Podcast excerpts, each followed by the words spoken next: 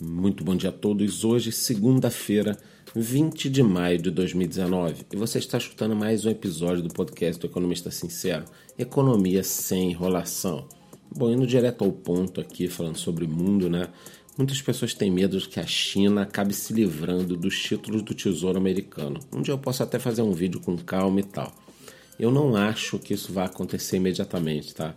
A China não tem como retalhar os Estados Unidos dessa forma a gente está falando aí de mais de um trilhão de dólares. A China não teria onde alocar esses valores né, com a mesma liquidez, com a mesma segurança, com a mesma rentabilidade. E também aumentaria muito, escalaria muito mais o problema ainda. Né? Essa situação, a meu ver, será resolvida aí nas próximas semanas. Também não é uma coisa para ser resolvida do dia para a noite, não, tá? Mas será resolvida nas próximas semanas. Trump quer se reeleger e não vai cagar tudo agora, tá? Também tivemos aí no final de semana uma explosão em Bagdá, né, no Iraque, próxima à embaixada americana. E esse atentado né, foi atribuído ao Irã, o que deixa as tensões um pouco elevadas no ar. Os dois países já afirmaram que não querem uma guerra, mas quem não quer uma guerra também não fica atacando uma bomba na embaixada do outro país. Então, estamos de olho, qualquer coisa eu volto com novidades, eu venho alertando a todo mundo uma coisa que poucas pessoas estão falando. Aqui pelo Brasil, tivemos uma queda de 21% no número de assassinatos, né? Eu acho que é uma coisa excepcional. No Brasil, nós estamos aí, eu acho que incluindo os assassinatos que não são contados, com mais de 80 mil assassinatos por ano. É uma epidemia né, de morte e as pessoas vêm fingindo que nada está acontecendo, mas o Sérgio Moro está atacando aí isso de forma firme, mudando algumas questões, e 21% é um número assim excepcional. Tomara que isso continue aumentando. Falando agora um pouquinho sobre mercados, tivemos uma leve queda né, em algumas bolsas pelo mundo, porque o pessoal está em compasso de espera dessa questão entre Estados Unidos e China. Não vai adiantar, eu já falei, é um dia de alta, um dia de queda, outro dia de queda a coisa vai ficar em compasso de espera, mesmo com uma alta do PIB japonês, que surpreendeu todo mundo. Tá? O Japão é aquele país que não cresce, né? O mundo cresce, o mundo cai e o Japão fica ali parado.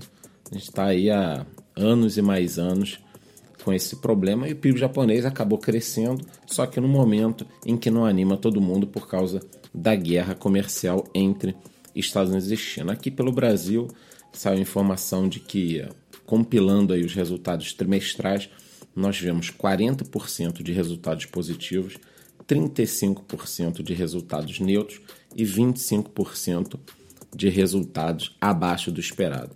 A minha opinião é a seguinte, pessoal, ter tá, 40% dos resultados de forma positiva no momento em que a gente vem de mais de 5 anos entre recessões e crises, porque mesmo quando o Brasil não está em recessão, não estava né, nesses últimos anos, ele estava em crise. Então eu acho que demonstra uma resiliência absurda das empresas brasileiras.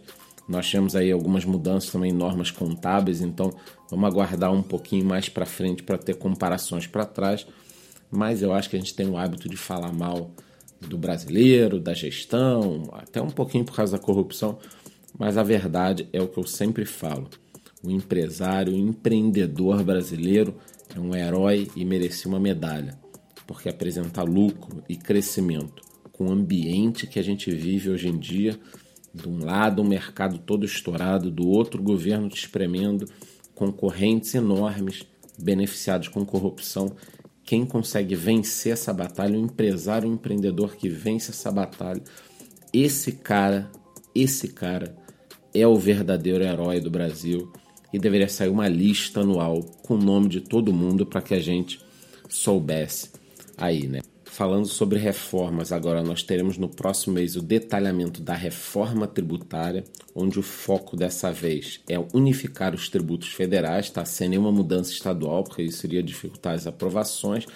E eu sei que a preocupação de vocês é uma só.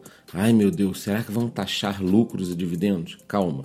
A hora que sair qualquer coisa nesse sentido, eu vou ser o primeiro a parar tudo que eu estou fazendo para dar informação. Mas a princípio não é a ideia, tá? A ideia nesse momento não é essa de partir para cima de lucros e dividendos.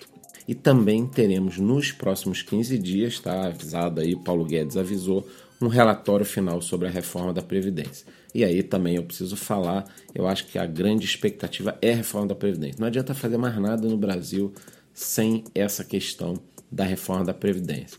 Falando aqui também para finalizar sobre o mercado de criptomoedas, o Bitcoin ele havia recuado, né? foi de volta para os 7 mil dólares, mas já voltou no final de semana para os 8 mil dólares.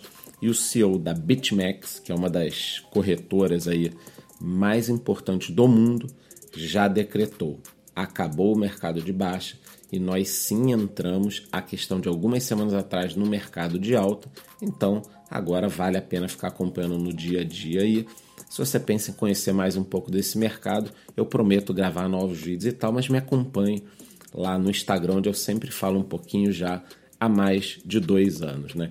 Então é isso, eu espero uma ótima semana para todo mundo. Qualquer novidade eu volto aí sempre com a informação em primeira mão, economia sem enrolação. Muito bom dia.